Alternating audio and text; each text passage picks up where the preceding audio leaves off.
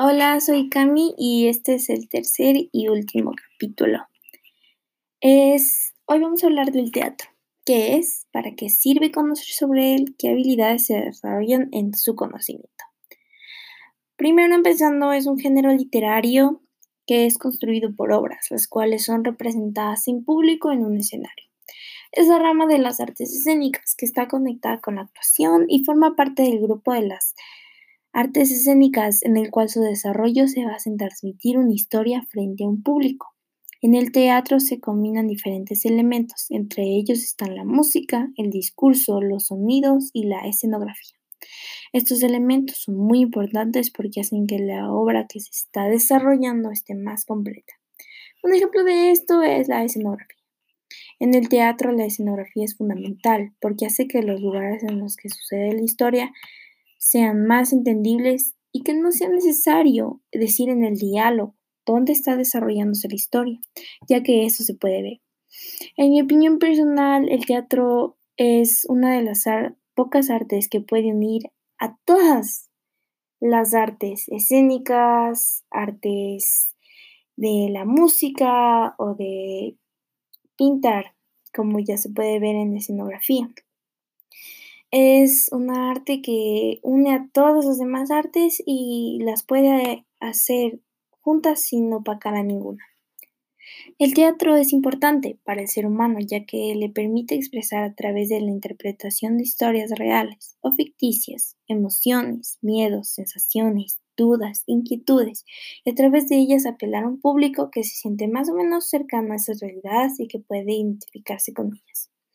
Un ejemplo de esto es como siempre te puedes relacionar con situaciones en diferentes obras.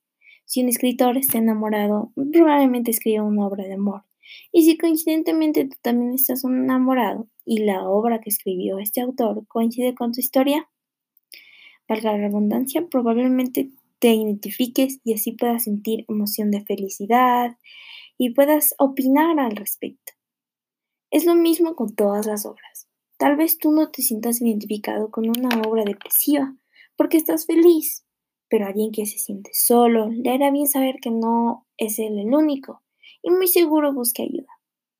El teatro es como un descanso mental, al igual que muchas otras artes, eh, no solo las escénicas.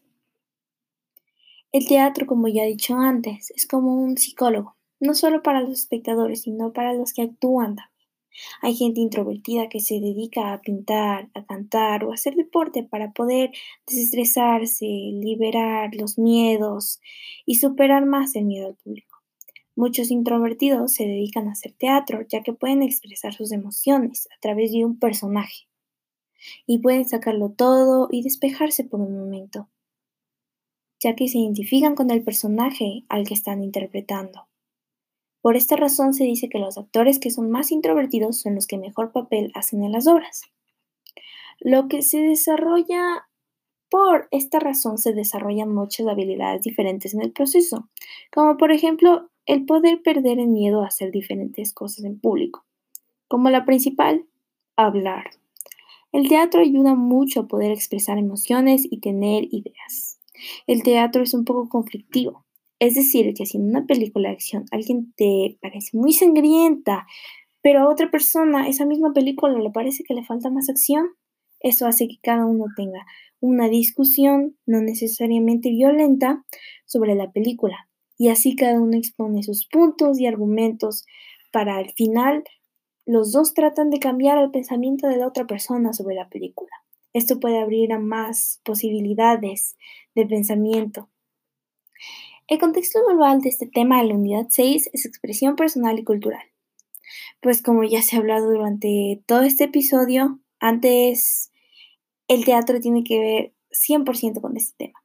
Como se dice coloquialmente, encajan como anillo al dedo, ya que siendo más concretos, la definición corta del teatro es expresión personal y cultural no solo te expresas a nivel personal, como ya hablamos antes, sobre tus sentimientos o cómo te sientes mentalmente, o sea, también eh, a través de tu cultura.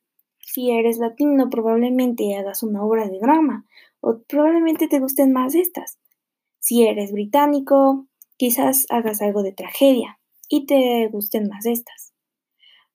Una cultura es muy grande, no solo porque acapara la religión, los valores, la forma de vestir y mucho más, sino que también la forma de expresarse.